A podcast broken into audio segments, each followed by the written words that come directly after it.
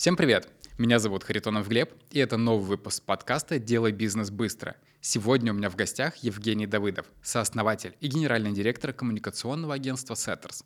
В этом выпуске мы узнаем, как работает индустрия креатива в промышленном масштабе и какие фишки помогают Setters успешно развивать сразу несколько направлений в бизнесе. Поэтому досмотрите этот ролик до конца – Будет много практических советов, которые помогут построить сильную команду и поставить на поток креатив и творчество в вашей компании, организовать поиск талантливых людей и грамотно делегировать задачи и не выгореть в операционке. И не забудьте подписаться на мой телеграм-канал по ссылке в описании. Следите за анонсами выпусков и, новостями в мире бизнеса. Женя, привет. Привет. Спасибо, что пришел к нам на подкаст. Рад здесь быть. Во-первых, хочу поздравить с выходом книги «Команды, которые меняют мир». Это классная история, которая теперь доступна всем. Спасибо большое. Я просто для себя недавно понял, что это классно в первую очередь для тех, кто ее пишет, потому что ты впервые можешь собрать по кусочкам э, все то, что происходило на самом деле, пообщаться со всеми участниками событий, посмотреть на все под каким-то другим углом и вообще наконец-то отрефлексировать весь путь. Поэтому даже если вы не хотите эту книгу никому показывать и вообще ничего про себя рассказывать, как минимум написать и собрать материал про себя стоит. Это очень хороший материал для рефлексии. Обычно кажется, что книги хочется написать для того, чтобы рассказать это внешнему миру, но в вашем случае это сработало совершенно по-другому. Интересный опыт. А, но для тех, кто не знаком с тобой, расскажи про себя, про компанию Setters и что было до этого, как ты пришел в предпринимательство? Если очень укорачивать историю, то я достаточно рано поступил в университет, а, поработал в найме какое-то количество времени, около трех-четырех лет. Притом это была такая, скорее, подработка в университете, то есть я работал там половину рабочего дня, работал в логистике.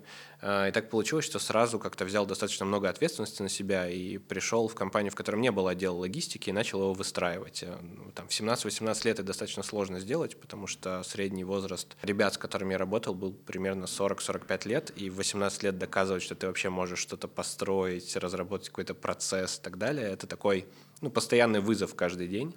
И так продолжалось какое-то количество времени, пока в 2015 году я не переехал в Петербург из Краснодара э, вслед за моей женой, которая поехала работать на стажировку в Петербург. И там буквально я переехал, по-моему, там 4 июля 2015 года, и 17 июля 2015 года мы уже открыли Setters. Ну как открыли? Это было в формате настроя, супер, будем э, делать контент, делать рекламу. Саша и Алина, это вот два моих партнера, моя жена и ее подруга, умели это делать и умели делать это хорошо.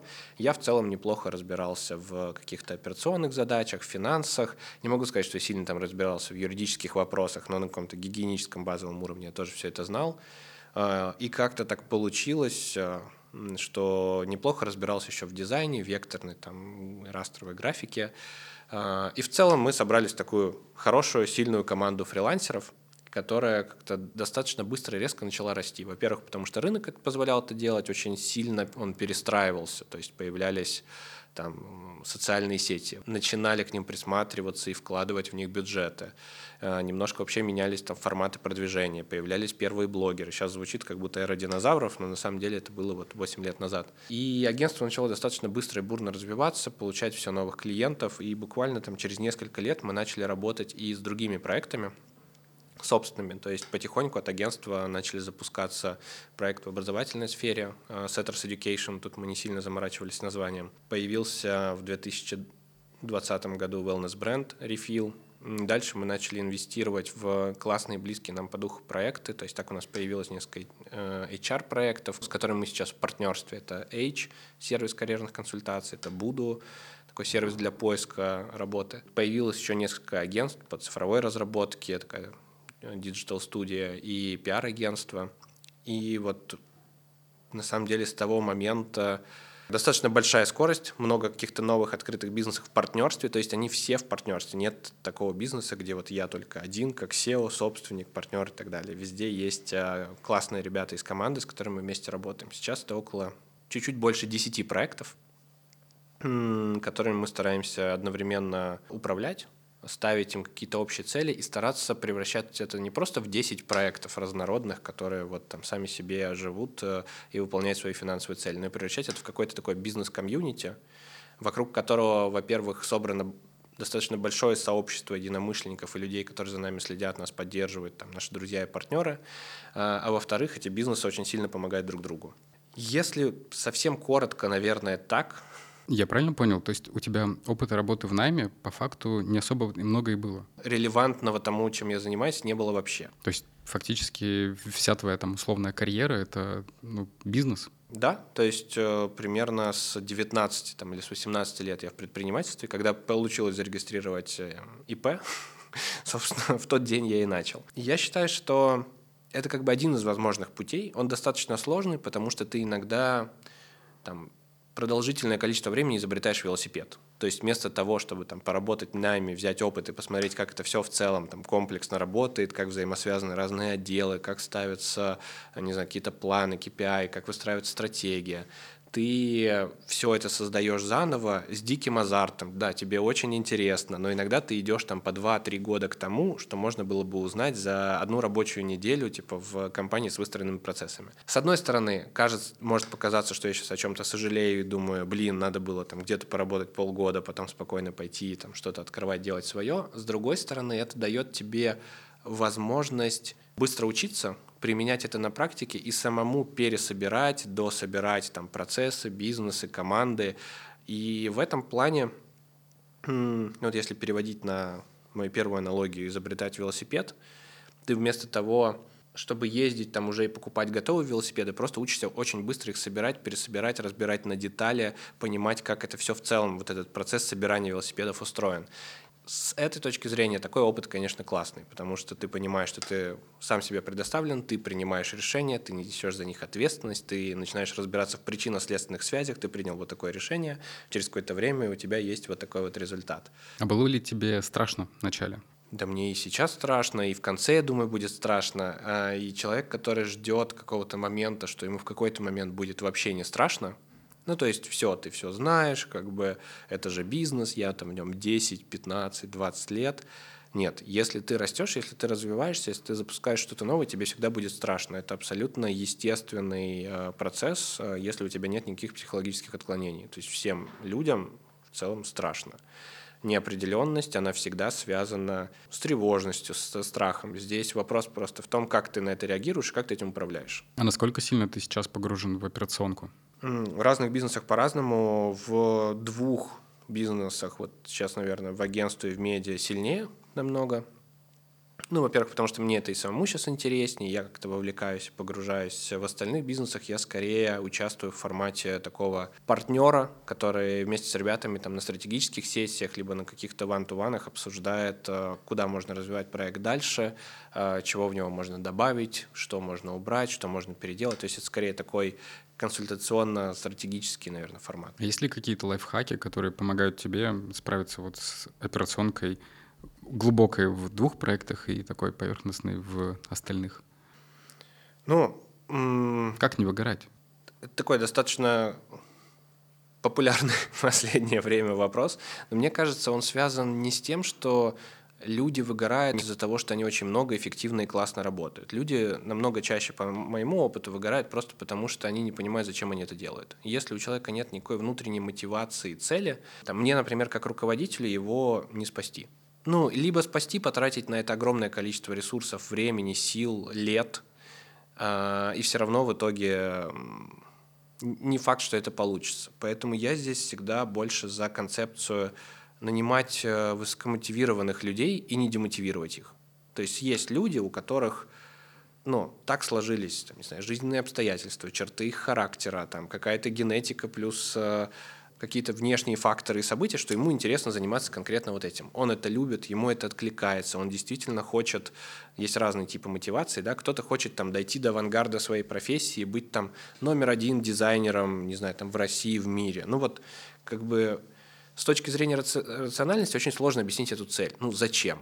Как бы, чтобы зарабатывать больше, Ну, возможно, но можно и другими путями дойти до этой цели намного проще, чем вот стать, там, например, дизайнером или там, маркетологом номер один. Поэтому, мне кажется, вот очень важно научиться находить таких людей, находить интерес неподдельный в их глазах и сделать для них максимально понятную прозрачную, классную среду, в которых они свой потенциал смогут раскрыть. То есть вот это важнее, чем попытаться демотивированного человека, там, типа, тыкать палкой, давать ему какую-то денежную премию, отпускать там в какие-то сабатикалы на полгода. Но не то, что это вообще не надо делать, а, бывают какие-то частные там случаи, и у нас есть такая практика, когда там человек уходит в перерыв, но если говорить вот про сам первоочередной принцип, для меня это находить тех людей, которые сами хотят этого делать. Это как любимая шутка консалтеров, сколько надо консультантов, чтобы поменять лампочку. Да? Один, если лампочка готова меняться. Вот здесь такой же формат. То есть если человек приходит, он действительно хочет что-то создавать, созидать,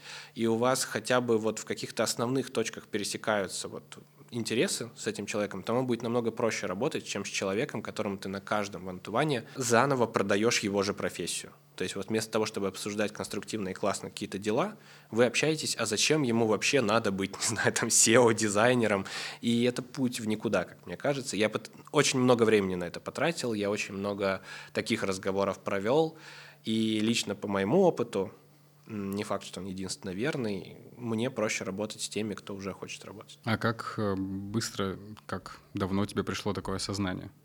есть немножко разные вещи про то, когда пришло сознание и когда ты реально начал этим пользоваться. То есть осознание пришло-то достаточно быстро, и ты понимаешь, что, ну, блин, ну это не работает. Но по какой-то инерции, из-за какой-то там человеческой эмпатии, из-за того, что ты в какой-то момент хочешь всех под себя подогнать, ну, в формате, блин, ну мне же интересно, ну почему тебе не интересно? Ну, скорее всего, ты просто еще не до конца понял, что это такое. Сейчас я постараюсь тебе объяснить. То есть этот запал, он всегда есть у предпринимателя в начале. Давай я еще раз расскажу, почему это круто. Потом ты понимаешь, что у тебя просто какие-то базовые настройки со- совершенно не соответствуют конкретно вот этому человеку. И сколько ты не пытайся, сколько ты там не накидывай на него своих ожиданий, он их не оправдает, потому что ему это не надо.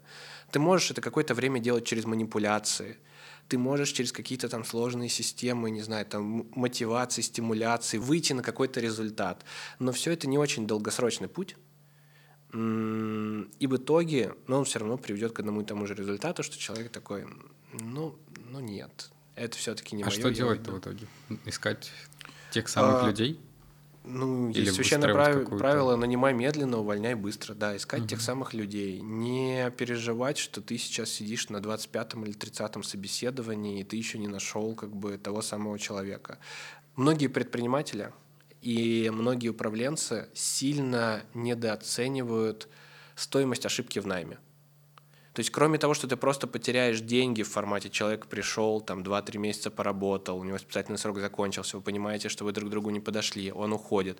Кроме того, что как бы, ну, это просто много денег, времени, сил, энергии, да, это еще достаточно большая демотивация для всей команды вокруг, потому что ну, никто не любит инвестировать время просто так в людей, про которых большинство из них изначально понимает, что, скорее всего, человек не приживется. Ну, просто потому что вот ему это не очень нравится, ему это не очень близко.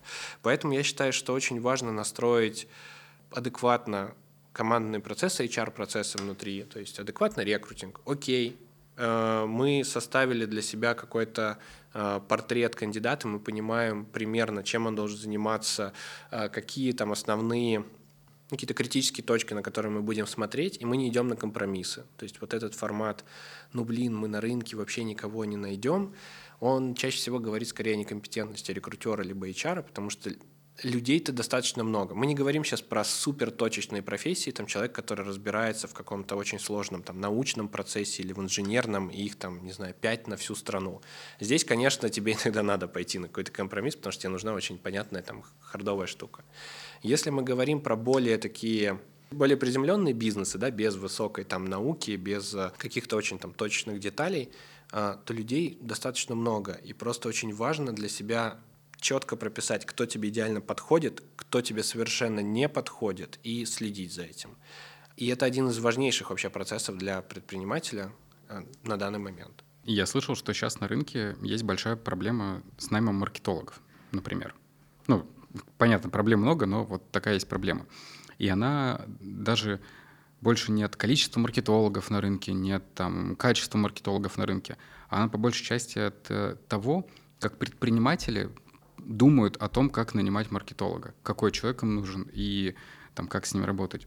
Можешь ли ты дать какой-нибудь практический совет для предпринимателей, как понять, какой маркетолог нужен, или там, что нужно сделать, чтобы понять, какой маркетолог тебе нужен?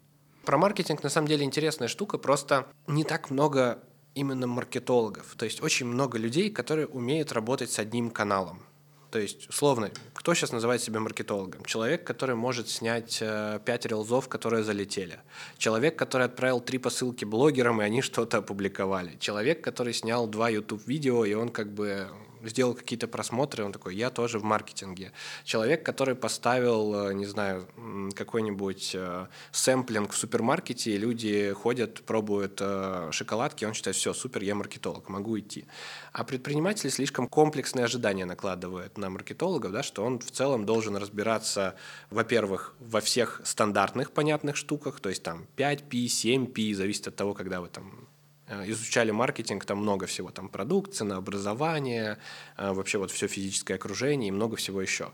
Это чаще всего просто несоответствие ожиданий, что маркетолог, э, который научился работать с одним каналом, он пришел и он будет работать у тебя с этим каналом, а у предпринимателя чаще всего не хватает базы, то есть у него там не выстроена воронка, у него нет никакой аналитики, он вообще не понимает, почему у него такая цена у продукта, ну, то есть он такой, ну, у конкурентов примерно так, у меня примерно так, а то, что у конкурента, не знаю, всех остальных костов в два раза меньше, меньше, но зато немного накидывает на маркетинг, а у тебя это работает не так, например, никто не разобрался.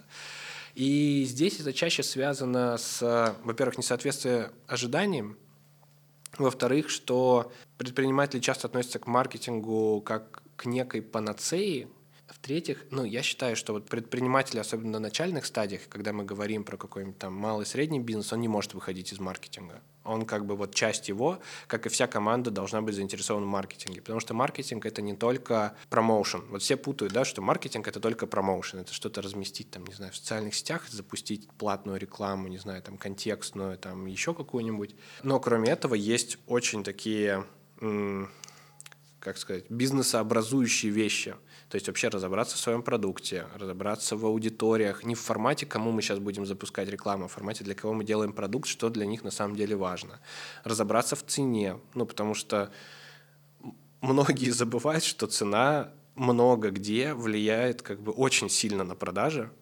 То есть если посмотреть там на какие-нибудь э, огромные маркетплейсы, которые работают с, ну, прямо с кучей людей, я имею в виду не бизнесы на маркетплейсах, а на маркетплейсы как сущность, то у них очень большая часть, например, маркетингового бюджета уходит до сих пор на скидки. То есть вот у них есть сколько-то там миллиардов, и из них они часть вот прямо закладывают вот на скидки, потому что они понимают, что где-то это самая эффективная вообще история, которая круто сработает конкретно с их аудиторией.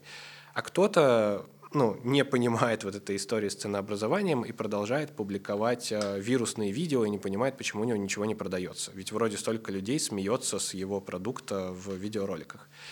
Вот, поэтому это такая большая комплексная проблема, в которой я бы подошел так, что выучил бы очень скучную маркетинговую теорию как предприниматель. Вот просто хотя бы какие-то базовые основы, из чего она состоит, как строится там ценообразование, как э, разобрать там а, продукт по аудиториям, как выявить в нем, не знаю, разные там не хочется грузить терминологии, да, там всякие jobs to be данные, там RTB и вот это вот все – зачем он нужен этой аудитории, за сколько его продавать и где об этом рассказывать. То есть хотя бы какие-то очень базовые настройки для себя определить, чтобы уже дальше с маркетингом работать, а не приходить в формате «мы тут делаем продукт, вообще в него не лезь, твоя задача просто как бы, чтобы Трафик было много гнать. лидов, было трафика, и он продавался».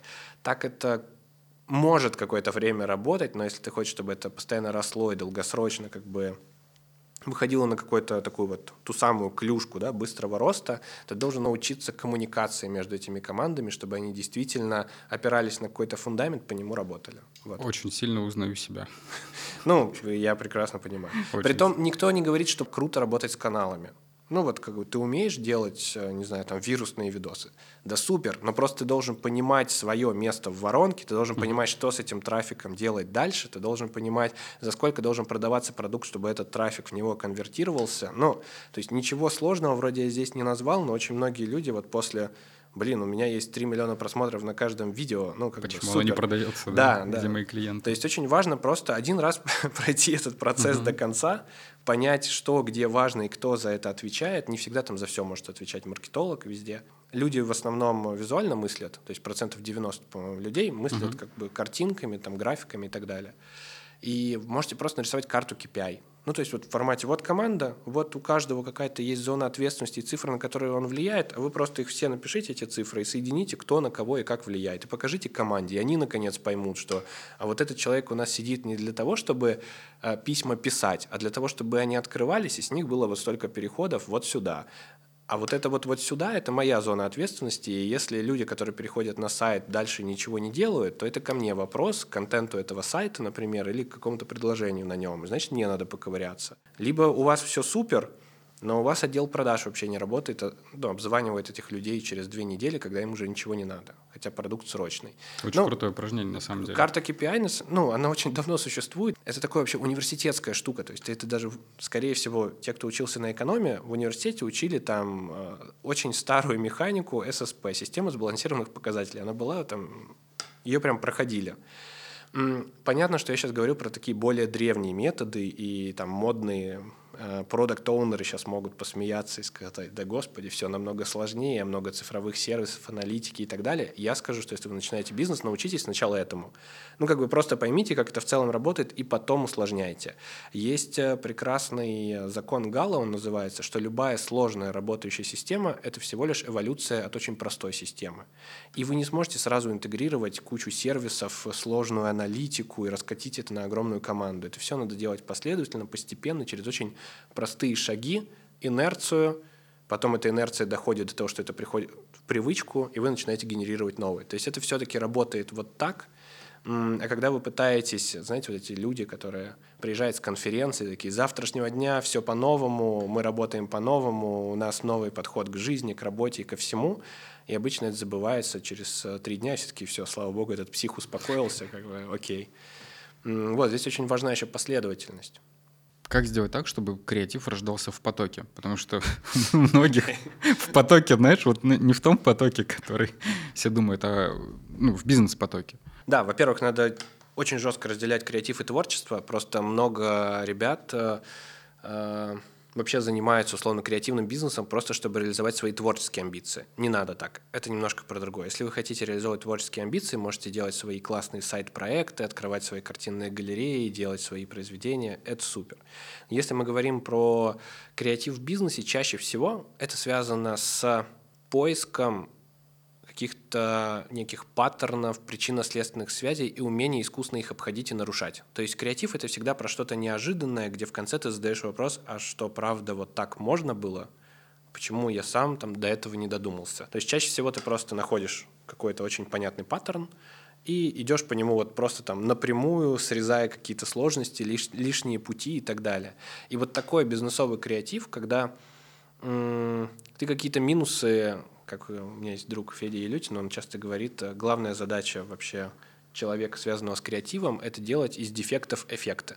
То есть вот есть какая-то проблема. Не да, баг, как- фича. да-да-да, какую-то слабую сторону ты выкручиваешь и перекручиваешь так, что это, наоборот, твоя сильная сторона, это какая-то часть твоей идентичности, за которую можно зацепиться, про которую можно поговорить. Ой, я помню, Яндекс Лавка привозила кофе, и было написано, пока кофе едет к вам, оно остывает, чтобы его можно было сразу пить. Вот, ну да, это на самом деле вот хороший, классный пример креатива. То есть что-то, что являлось проблемой, посмотрели под другим углом с точки зрения коммуникации, честно, классно про это рассказали, и ты наоборот улыбнулся, выпил, ну если надо, там подогрел себе этот кофе. Я, наверное, не буду рассказывать про какие-то фреймворки и так далее. Самая частая история в креативе — это формат, в котором ты просто накидываешь идеи в формате брейншторма, когда тебя никто не останавливает, а потом через какое-то время, желательно не сразу через 10 минут, а через там несколько часов или на следующий день, ты смотришь на вот это огромное количество просто своих идей и убираешь те, которые не подходят. Самый стандартный и простой вариант — это побрейнштормить, потом очень хорошо отфильтровать до классных идей. В некоторых компаниях э, есть еще свои какие-то фильтры. То есть, знаешь, есть просто там таблица, ты загружаешь туда идеи и расставляешь там, насколько идея сложная, насколько у нее высокий потенциал вот с точки зрения того, что она может стрельнуть и превратиться там, во что-то действительно большое, насколько она дорогая и насколько она там вредит, не вредит бренду. Потому что часто бывает, что какие-то классные креативные идеи еще могут немножко соперничать с брендом и где-то ему мешать, э, там, бесить людей там, или еще что-то. Креатив же он не всегда приятный, он скорее просто про неожиданность, а может быть разного формата. А всякие методы, там, трис, какие-нибудь там вот эти шесть шляп, ну, короче, юзайте все, что вы хотите. Вы можете там придумать свой собственный фреймворк, там, э, не знаю, там, пирамида рекламы, вихрь рекламы, можете там в любых видах. Сейчас благодаря инфобизу появилось очень много фреймворков. Да, да, да, да, да. Притом там, да. Алмазные программы. Это отдельная тема, история с фреймворками. Здесь э, просто важно понять сам принцип. Креатив должен влиять э, напрямую на бизнес. Если вы просто придумали что-то виральное, о чем хочется поговорить, это скорее там не креатив для бизнеса, вы просто придумали очень хороший какой-то пиар-инфоповод это тоже окей. Надо просто опять-таки, вот если возвращаться да, к маркетингу, понимать, на каком он уровне воронки, понимать, что если про вас очень много говорят в СМИ, это тоже не факт, что у вас продажи растут, и это напрямую взаимосвязанные вещи. Ну, просто не все это понимают, все думают, что вот если их сейчас разместят в 10 каких-нибудь там изданиях, вот так все сразу идет, продажи растут, там менеджер по продажам не успевает созваниваться и так далее. Но это работает не так. Я не считаю его чем-то сакральным, священным, и то, что креативить могут только какие-то отдельно богоизбранные люди, вот у которых есть искра там какая-то, и он сидит и придумывает. На самом деле классно даже к брейнштормам подключать людей не совсем из сферы, потому что они часто не знают каких-то паттернов и как бы случайно могут вообще найти какую-то гениальную идею. Креатив есть э, и в отделе бухгалтерии, и у юристов, э, и на самом деле очень сильно недооценивается креатив у инженеров. То есть, честно, когда я смотрю инженерные задачи, где нужен креатив, и надо как-нибудь неочевидно вставить блок питания так, чтобы он не нагревал экран, или вот что-нибудь в таком стиле, я понимаю, что то, чем занимается в рекламной индустрии, не настолько креативно и сложно. Скажи, а как ты справляешься с делегированием? А с ним не надо справляться, его надо просто в какой-то момент принять и договориться с собой, что если ты хочешь растить масштабы своей деятельности, своего бизнеса, каких-то своих идей, тебе надо будет это сделать, тебе надо будет передать э, часть ответственности другим людям. И здесь, наверное, самое важное не в том, чтобы просто передать этим людям, а в том, чтобы их не трогать какое-то время и не думать, что они должны делать это так же, как сделал бы ты.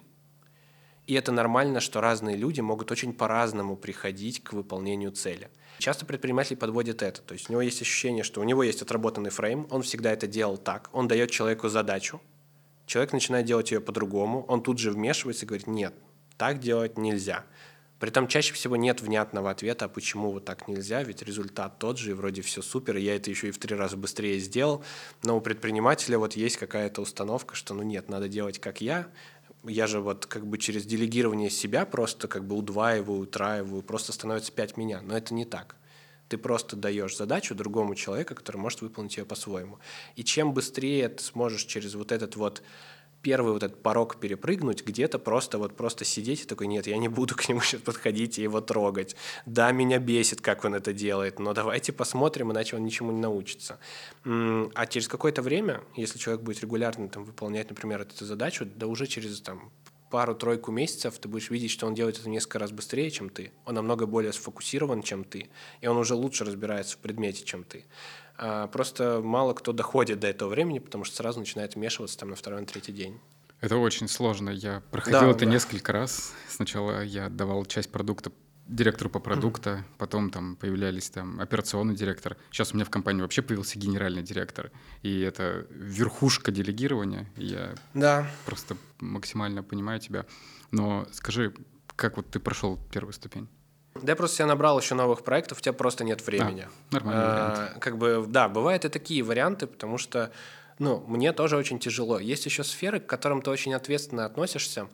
То есть а, я заметил забавную закономерность, что чаще всего в компании сильнее всего страдает основная компетенция SEO. То есть если SEO охрененный маркетолог, то во всей компании, скорее всего, очень сильно страдает маркетинг.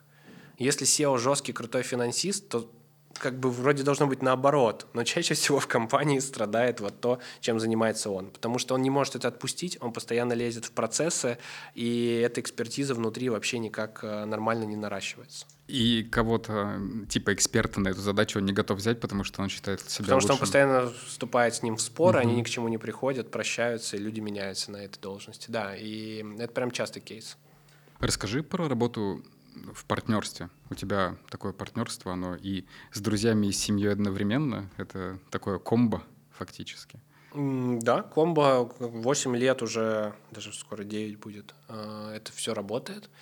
Я думаю, что здесь важны несколько пунктов. Первый – это коммуникация, искренний разговор, регулярный, а, потому что есть такая ошибка, что ты воспринимаешь всех своих партнеров, ну, такой константой. То есть вот ты познакомился с ними 5 или там 8 лет назад, и ты считаешь, что вот как бы, ну вот тот человек, с которым ты познакомился, этот же человек перед тобой сидит сейчас. Но это работает не так. Абсолютно все люди меняются, разбиваются, растут. И очень важно синхронизироваться друг с другом, а чего теперь вы друг от друга хотите, а чего теперь он хочет от бизнеса, а в какую сторону теперь он хочет развиваться, а что его сейчас мотивирует. Потому что если его раньше мотивировало, что он хочет, хочет стать, там, например, агентством номер один – то сейчас его мотивирует как бы то, что он хочет больше проводить времени с семьей и выстроить процесс, например, да, и уходить вовремя с работы. И это окей, если вы это проговорили, договорились об этом и все сделали для того, чтобы вот эти мотивации друг друга, ну, как бы не забыть да, не, не забыть про них и регулярно к ним возвращаться. Бывает так, что эти мотивации резко меняются там перпендикулярно или в какую-то противоположную сторону, тогда тоже можно все честно, нормально обсудить. Если у человека правда поменялась мотивация, то я не думаю, что составит какой-то невероятный труд договориться о каком-то разрыве партнерства. Ну, э, это тоже нормально, почему это табуированная тема, что, о господи, там, разрыв партнерства. Я знаю очень много хороших, нормальных кейсов, когда ну, человека просто задолбало, всех вокруг задолбало, что его задолбало, они все сели, поговорили и нормально разошлись.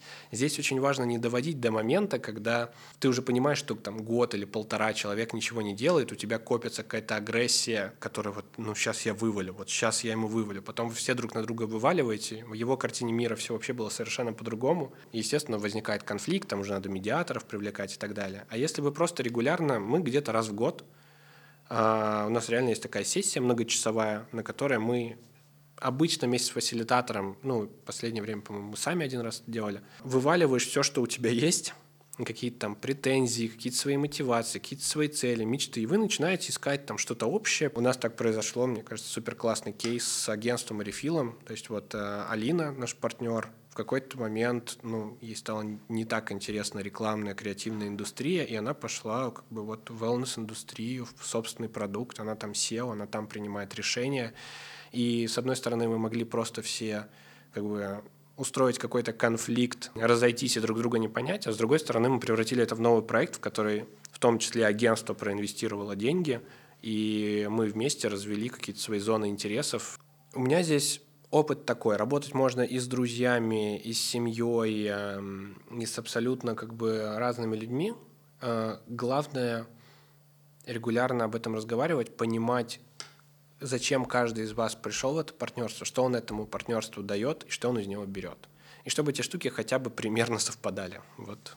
Ты рассказываешь, это звучит как очень взрослое, ответственное поведение. На самом деле большинство людей даже не готовы к нормальному диалогу, а вас тут еще и с фасилитаторами в целом.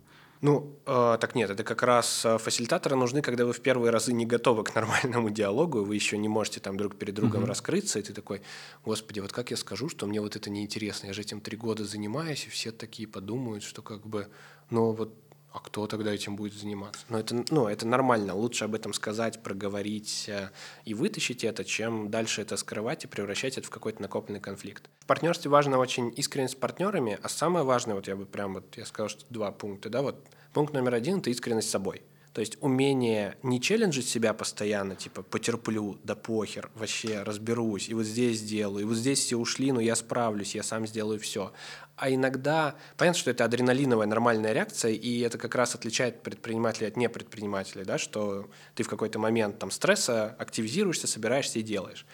Но стресс это такой кредит с очень высоким сложным процентом. То есть, если ты регулярно забираешь у себя энергию через вот такие штуки, то можно просто привести аналогию, что ты сначала берешь там сам у себя кредит, потом ты берешь микрозайм, потом второй микрозайм, и эти проценты превращаются во что-то дикое и просто отжирают у тебя всю энергию, из этого потом намного сложнее выбраться. И надо объявить себя банкротом и уйти в сабатикал на какое-то время. Поэтому намного лучше ответственно к этому относиться, понимать, что если у тебя сейчас много вещей, которые приводят тебя в плохое состояние, притом чаще всего это какие-то нерациональные вещи. Тебя там просто бесит работать с вот этой таблицей. Ну вот ты не можешь это объяснить, но она забирает у тебя всю энергию. Или звонок с вот этим человеком. Ты просто ненавидишь его, не знаю, там в какой-нибудь четверг у тебя этот звонок, и ты просто всей душой ненавидишь этот день. Ну зачем ты себя мучаешь? Ну нормально проговорите, обсудите, переведите в письменный режим, я не знаю. Либо там, ну это если ты очень зависим от этого человека. Ну, либо нормально проговорите, что вас смущает. Потому что если ты видишь, что у тебя много вещей, которые очень плохо влияет на твое состояние и забирает у тебя вот эту энергию и возможность вообще хоть как-то управлять там бизнесом, командами и так далее, вспоминайте фразу о том, что нельзя принимать хорошее решение в плохом состоянии.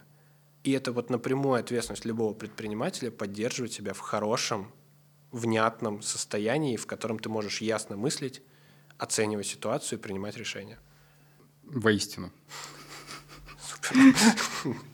Если развивать дальше э, тему стрессов, расскажи, а 22 год был большим стрессом для бизнеса? Да, в целом последние 4 года для рекламного рынка такие э, очень трансформационные. Началось все с ковида, и потом как бы нигде не останавливалось. Как думаешь, это эра Водолея на нас так влияет?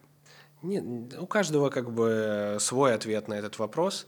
Конечно, это стрессово. С другой стороны, очень важно во всем этом стрессе не увеличивать важность и значимость э, всех этих проблем, всех этих каких-то бизнесовых, там, э, сложных условий и так далее. Потому что менталка у нас у всех, она как бы всего одна.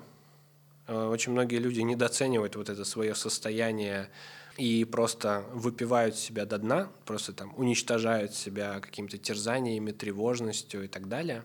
Я не могу говорить про все кейсы, он, конечно, там у каждого личный, у кого-то это связано вообще не с бизнесом, там, с личными делами и так далее, но работать вот именно со своим состоянием, с физической точки зрения, то есть просто регулярная физическая активность и нормальный сон, мне кажется, это очень сильно недооценивает работа со своей психологическим состоянием. То есть, если вы там справляетесь сами вместе с книгами и, не знаю, разговорами на кухне по ночам с друзьями, супер, как бы делайте так. Вы чувствуете, что нужна профессиональная помощь, там, психолога, психотерапевта и так далее, но сходите, попробуйте, если действительно есть на это запрос потому что, повторюсь, вот эта история про мы не можем принимать хорошие решения в плохом состоянии, это касается не только бизнеса, это касается там и самого человека, и в какой-то момент ты можешь дойти до такой точки, что тебе вообще не, на, не надо от этого мира ничего, ты вообще не понимаешь, зачем ты все это делаешь, и ты можешь э, в таком состоянии полнейшего аффекта натворить очень много не очень классных дел. Поэтому, если ты управляешь командами, управляешь бизнесом, либо какой-то там группой бизнесов, то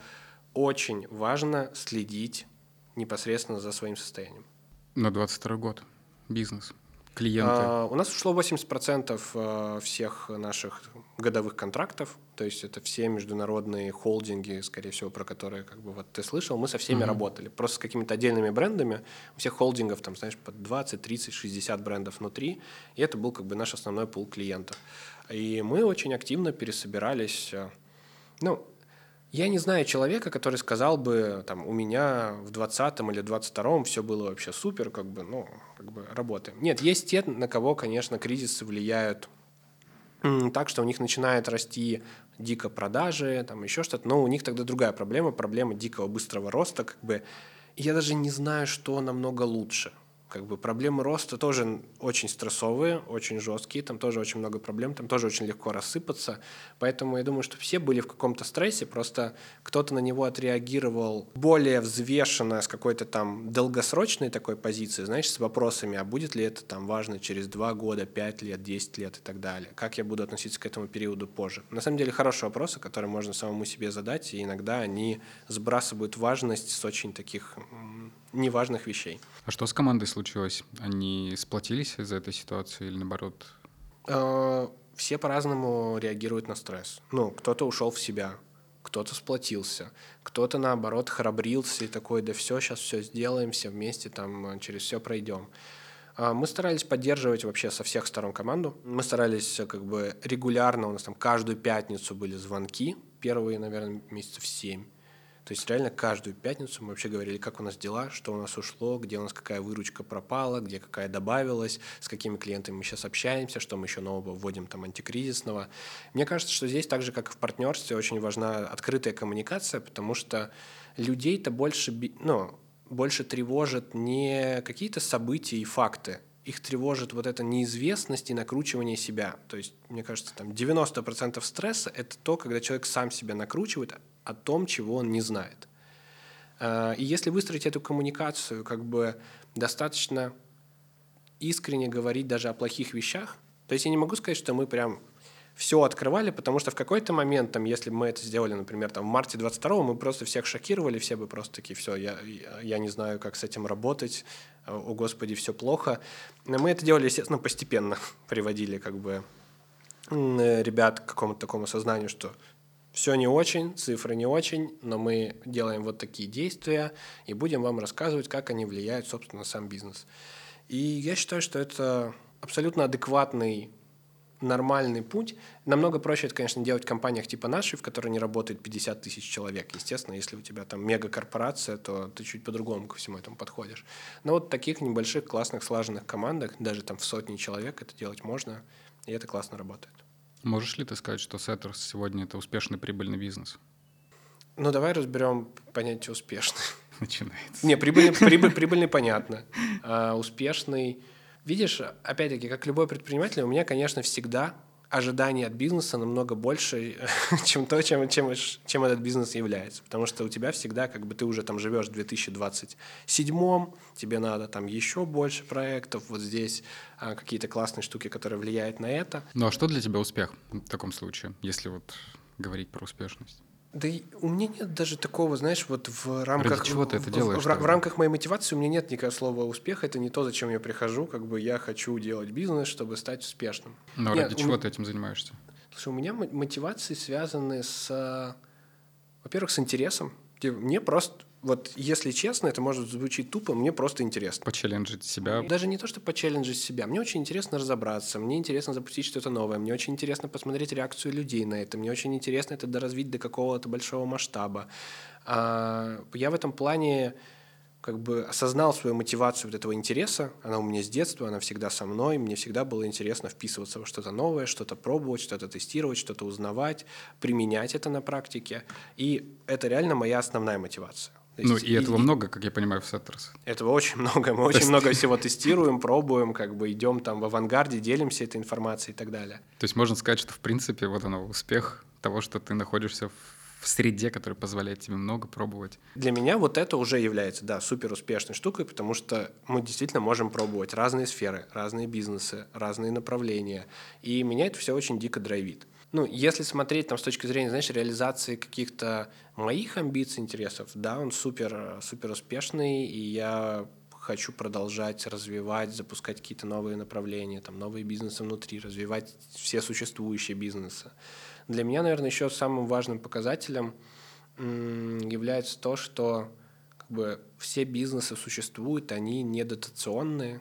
Ну, то есть у нас сейчас нет вот на данный момент нет такого состояния, что прям один бизнес донатит другой, чтобы он а, как бы как-то существовал. То есть они, у всех есть уже там своя аудитория, свои клиенты, они работают достаточно независимо. Могло бы быть все намного лучше, э, сто процентов. Ну, как бы после 22-23 года все равно, конечно, очень много сложностей.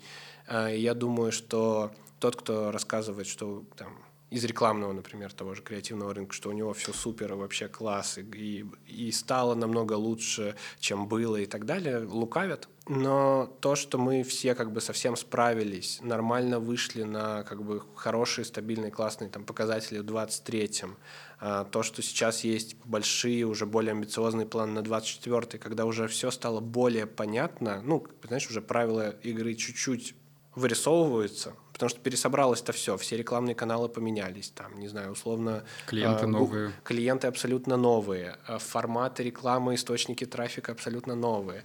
Э, надо понять не только, как с ними работать, а как на них зарабатывать, что с ними делать, какие новые там партнерские взаимоотношения должны быть, и с какими форматами теперь стоит работать. Много... Плюс постоянные изменения законодательства, маркировка, да, там, ну, ограничения. Знаешь, на это уже смотришь как на такую просто операционку, типа, it's okay, с этим разберемся. А, я даже скорее про какие-то тектонические сдвиги. То есть очень поменялся сам формат участников. И мы, там, половина агентств вообще не понимает, а с кем она теперь соревнуется. А есть ли те агентства, которые являлись как бы вот тем самым оплотом креатива? Какой рейтинг окей, какой нет? Нет э, международных фестивалей, которыми, ну, которые раньше являлись очень большой такой HR фишкой в больших как бы классных креативных агентствах, что ты можешь поучаствовать там в чем-то таком, типа супер международном большом. Такой у меня ответ. Мои, э, мои личные какие-то амбиции, он сто процентов реализовывает, мне сейчас супер интересно во все это идти. Вышли на нормальные, понятные, типа прибыльные плато вот в 2023 году, как бы все окей, продолжаем развиваться, это есть. Ну и третий пункт, что вот сейчас как раз, на самом деле, буквально через там, неделю-полторы у нас будет большая стратегическая сессия. Мы просто делаем всегда в конце февраля, в начале марта, планируем там весь год. Посмотрим, куда нас доведут амбиции и каким там трех-пятилетним планам мы придем на этой сессии. А какие планы на будущее в ближайшем каком-то обозримом будущем? На самом деле мы сейчас э, просто активно развиваем все наши существующие проекты. Мы стараемся не вписываться во что-то новое, потому что уже чувствуем такой, знаешь, предел менеджмента, что просто больше мы не сможем нормально уделять время и внимание проектам.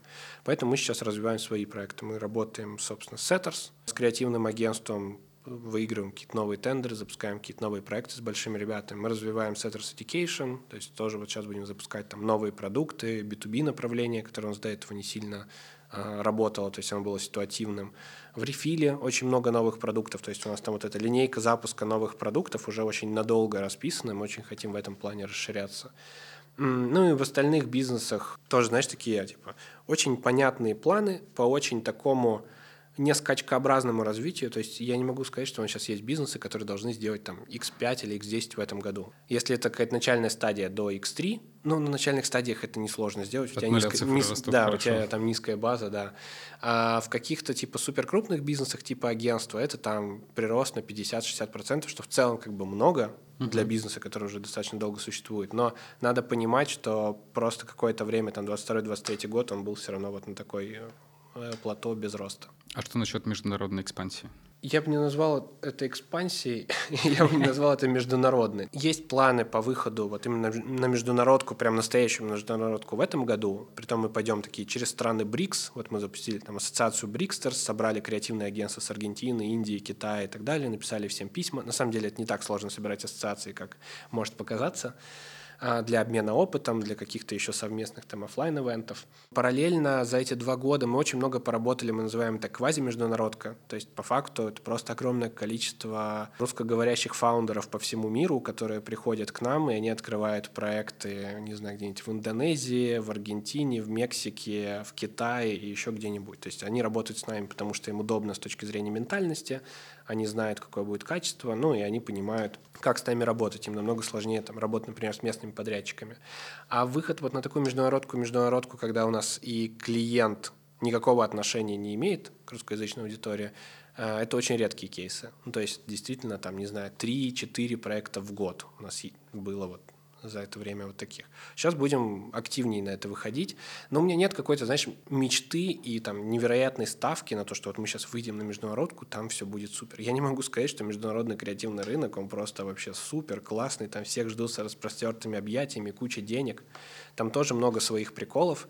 Просто, например, там в российском рынке практически нет такого жесткого демпинга от агентств, например, там, не знаю, из Индии или еще откуда-нибудь. В международке этого больше, когда приезжают э, ребята из креативных индустрий, там, например, в другую страну и начинают по очень низким костам и ставкам работать. То есть в России, например, вот, вот этого вопроса нет. У нас есть там региональные московские агентства, у нас есть все равно какое-то более-менее внятное ценообразование, у нас есть понимание, сколько там в среднем стоит та или иная услуга по рынку, и в этом плане, мне кажется, нам даже где-то проще. Скажи, а если у тебя была бы возможность типа вернуться в прошлое и сделать что-то по-другому? Что бы ты сделал? В целом, э, как бы у меня есть э, убеждение, что мы всегда принимаем лучшее для себя решение на тот момент времени, когда мы его принимали. Самое время для совета начинающим предпринимателям. Могу такие вдохновляющие советы, могу человеческие, которые реально помогут. Вот если лучше- лучше если, если говорить про вторые, ребята, раз- пожалуйста, узнайте, что такое баланс, ДДС и БДР. Уже будет супер. Вы уже начнете разбираться в финансах и в целом понимать, как этот бизнес строится. Второе, понимайте, что вы работаете все-таки в бизнесе, а это коммерческая организация, которая все равно должна генерировать прибыль. То есть э, есть вот эта интересная поговорка, да, что если у тебя нет прибыли, ты говоришь о выручке, если у тебя нет выручки, ты говоришь там под- о подписчиках, если у тебя нет подписчиков, ты просто говоришь о том, что вы меняете мир. Ну, короче, вот такие вот штуки. Второй совет тоже очень важный. Не бойтесь идти где-то по проторенным уже дорожкам, то есть не надо все изобретать вот заново. У меня был вот этот вот период, когда я такой, господи, здесь мне кажется, что то, как у них выстроено, не очень круто, сейчас пересоберу заново. И в 70% случаев я все равно приходил к той структуре, которую я изначально видел, но просто через огромное количество боли, ошибок э, и вот этого всего. И Как будто бы так проще принять. да, ну, это, конечно, от типа личности зависит. То есть кому-то надо просто 30 раз удариться лбом, чтобы что-то поменять. Можно иногда просто посмотреть и в, и в целом как бы разобраться в ситуации и запустить уже какой-то бо- более-менее э, рабочий формат. А третий, наверное, самый важный совет – это реально разобраться в себе, потому что очень сложно мотивировать кого-то, управлять э, какими-то командами, когда ты не можешь там мотивировать себя и управлять собой. То есть вот это разобраться с самим собой, понимать, что как бы ты свой главный враг, и ты свой главный союзник, это очень важное знание, которое ко многим приходит очень поздно. Это действительно важно. Класс. Спасибо тебе большое. Спасибо. Подкаст можно видеть и слышать на основных площадках для подкастов. Apple Podcast, Яндекс.Музыка, VK и CastBox. В видеоформате подкаст доступен в YouTube, в ВК и в Дзен. Не забывайте ставить лайки, писать комментарии и делиться видео с друзьями. Подписывайтесь на мой телеграм-канал Startup Fast по ссылке в описании. Следите за анонсами выпусков и новостями из мира бизнеса.